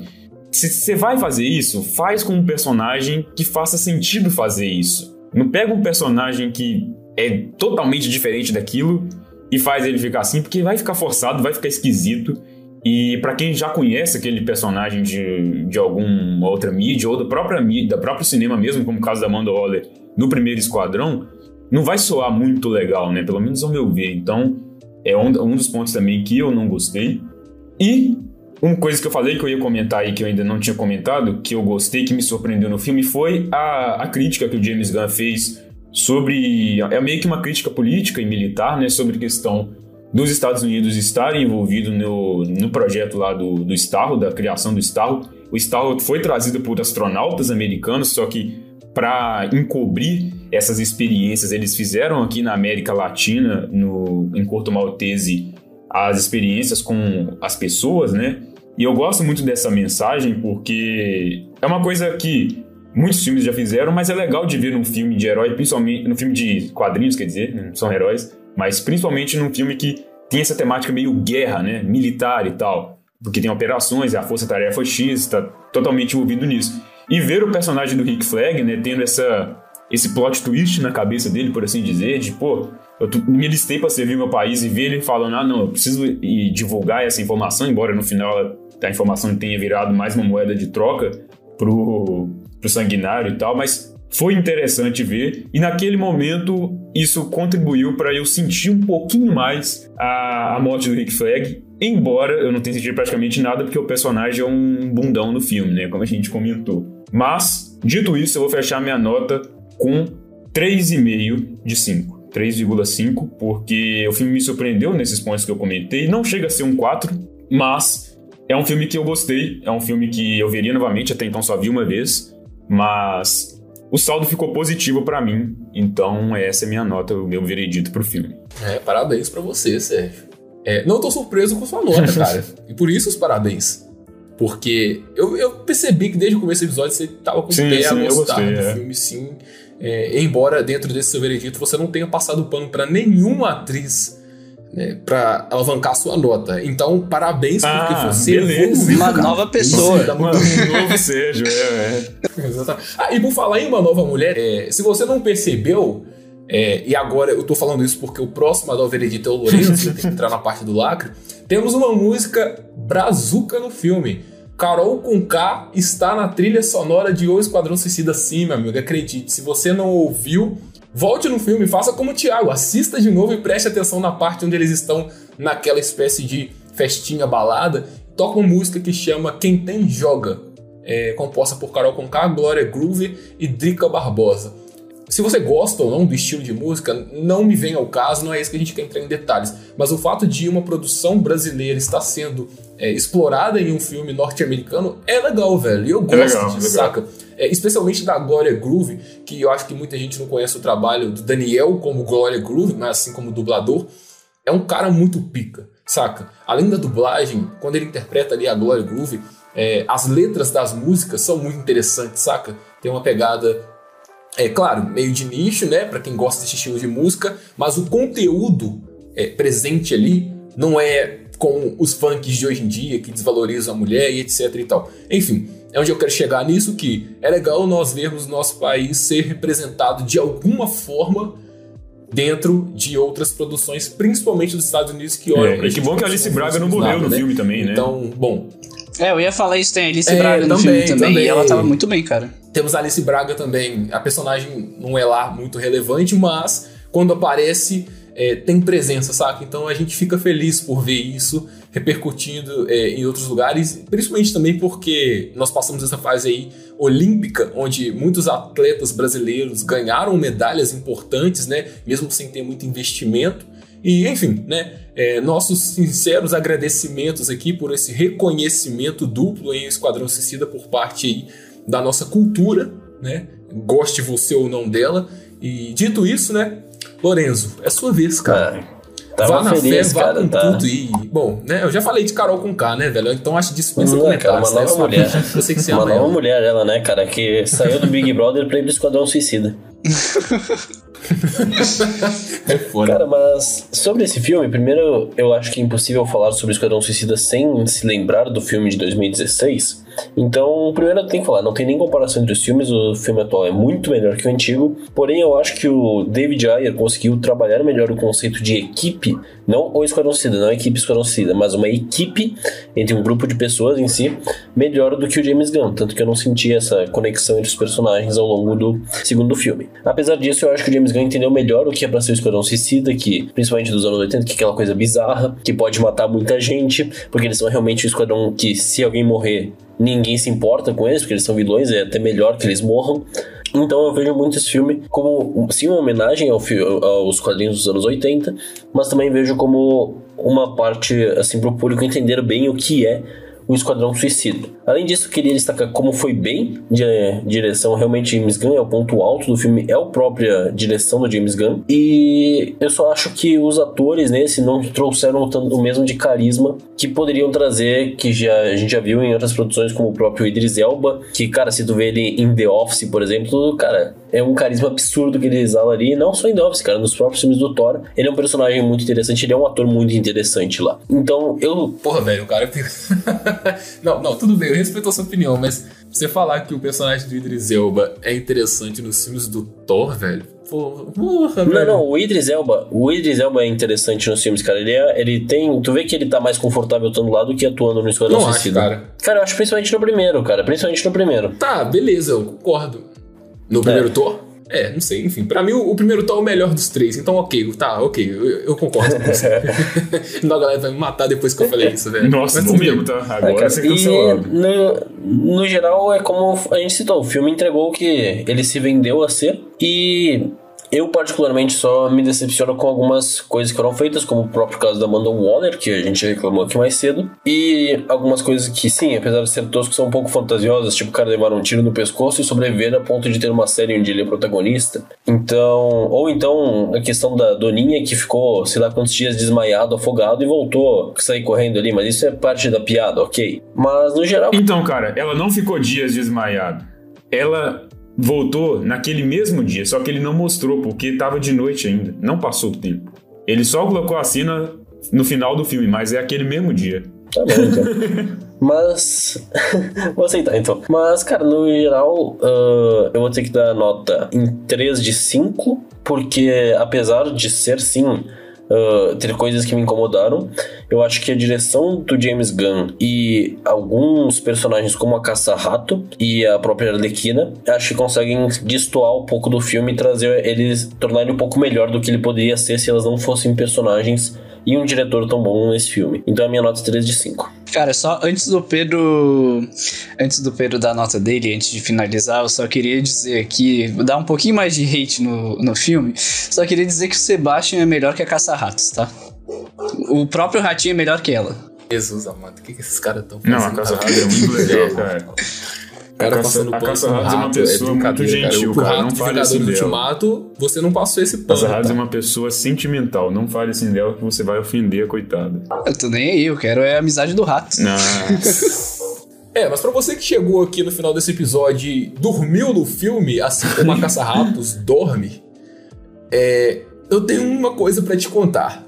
Chegou o meu momento de dar opinião aqui. Infelizmente, velho, eu vou ter que dar opinião. Eu não queria, porque eu tô vendo que a galera aqui tende a preparar o pior pra mim, tende a preparar minha cabeça nesse final de episódio, porque, embora eu tenha me mostrado aqui a par das coisas que o filme apresentou, e, enfim, já entrando agora na opinião, acredito que essas coisas foram essenciais para reforçar a ideia de Esquadrão Suicida como a parte da violência, que tem que ser exagerada mesmo, cara, é Esquadrão, como a parte da, da breguice, tanto nos uniformes, porque, porra, o uniforme do pacificador destoa da galera ali, ele é muito colorido, ele é muito soldadinho, muito anos 80. Destoa demais. Isso é fundamental para salientar que aquilo ali é uma equipe de desajustados, sabe? Só que é basicamente nesse ponto que eu vou é, basear a minha tese, né, por assim dizer, em relação à minha crítica com o filme, seja ela por parte positiva e por parte negativa. No primeiro filme, como eu citei, são pessoas ali que são vilões, portanto estavam presos em uma prisão de segurança máxima porque apresentavam um real perigo fora dela e que se juntaram em um propósito de redução de pena, liberdade e afins. Aqui eu não tenho a sensação de que eles são vilões, porque todos têm um background que no fundo, no fundo, eles são bonzinhos, mas são incompreendidos, tá? Todos. É, tirando a Arlequina, que já teve um desenvolvimento passado em outros filmes, todos os personagens apresentados aqui têm essa pegada de que, ah, porque, por exemplo, o Homem-Bolinha é, teve uma mãe que fez experimento com eles, por isso ele é atormentado. O Cara, eu acho que que não tem é o pacificador. Porque ele foi, de certa forma, um vilão nesse filme, né? Também. Então, ainda, justamente por conta da série dele que vai chegar. Então é provável que explorem É, isso, sabe? Tem isso, né? Mas, enfim, né? Não vou me estender aos outros personagens, não, mas vocês entenderam a sacada de que todos parecem que é, são bons, mas são incompreendidos. Exatamente. Eu acho que isso peca um pouco no conceito de Esquadrão Suicida, porque eu gosto mesmo da ideia de ver vilões trabalhando juntos, sabe? E não pessoas que tendem a ser é, boazinhas e, enfim, estão ali por uma causa nobre. O vilão é sujo e acabou, cara, sabe? Ele faz porque ele faz e porque, enfim, ele é daquele jeito. Então isso é uma das coisas que me tirou do filme e, ironicamente, o primeiro filme conseguiu me passar uma sensação melhor sobre isso. Eu entendi que aquele primeiro filme eles eram realmente vilões mesmo em prol dessa causa. Mas não só por isso, eu acredito que é, o Esquadrão Suicida tenha esse ar de depreciação que talvez nós deixamos passar aqui né, ao longo desse debate. É, temos coisas muito boas, né? como o próprio personagem do pacificador, que pra mim, da equipe, é o melhor aproveitado, não só pelo plot twist dele, mas é porque ele tem camadas que vão ser interessantes de serem exploradas, diferente dos outros que se morressem todos no final, pra mim tanto faz, tanto fez. Você viu que na hora que ele matou o Rick Flag ali, ele fez uma expressão diferente, né? Tipo assim. Cara, me Não deu reparei. muito essa impressão que quando ele ele meio que assusta, tipo assim, com, com a reação do Rick Flag. Até quando o Rick Flag vai lá, pacificador, que piada. Tipo, ele, ele muda um pouco a expressão quando ele mata ele. É diferente de quando você vê ele matando qualquer outro NPC, por assim dizer, do filme, sabe? É, é quando o personagem entra em conflito com a real coisa que ele defende. Isso. E é por isso que eu gostei dele, porque eu acho que ele pode ser mais. Também. Principalmente se tratando de um personagem interpretado pelo John Cena, onde a gente não bota muita fé de que ele vai ser explorado e vai ser desenvolvido. É. Então tem coisas ali que realmente elas podem ser boas pro futuro, como vai ser o caso do Pacificador. Mas no conjunto da obra, analisando como filme, cara, eu não gostei.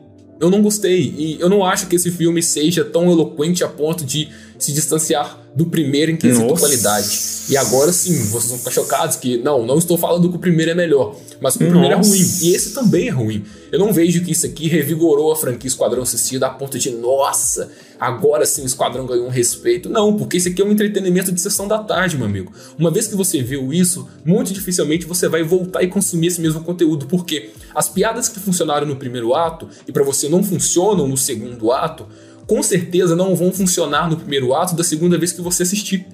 Entendeu? Então. E aí você dorme. Você não acha que você tá exigindo demais no filme do Esquadrão? Não, não, não, não, não, calma, calma. Eu não entrei no ponto que eu estou questionando falta de profundidade, nada disso eu tô levando em conta porque eu acho que não precisa.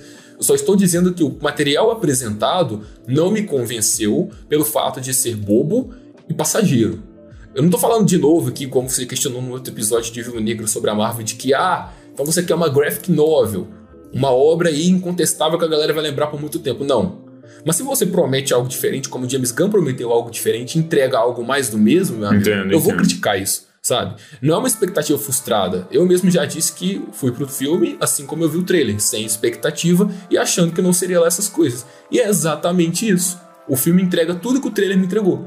É um filme comum, com piadas assertivas em certos momentos e, na maioria dos momentos, piadas que me tiraram do filme, no sentido delas serem inoportunas, infantis ou às vezes pecarem pelo excesso. É, muita gente diz isso, que ah, é melhor pecar pelo excesso, mas será que é melhor mesmo pecar pelo excesso? Será que esse excesso às vezes não chega a irritar a gente? Enfim, é nesse ponto que eu bato a minha tecla. É, foi um dos motivos que eu tirei a nota também. Eu achei É, acessível. exatamente. E é nesse ponto que eu bato a minha tecla, né? E, enfim, né? Eu acho que o filme não foi lá essas coisas como gostaríamos que fosse.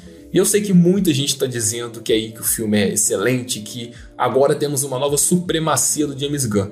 E eu tenho um recado para essa galera, porque não podemos basear a qualidade do filme no nome de um diretor.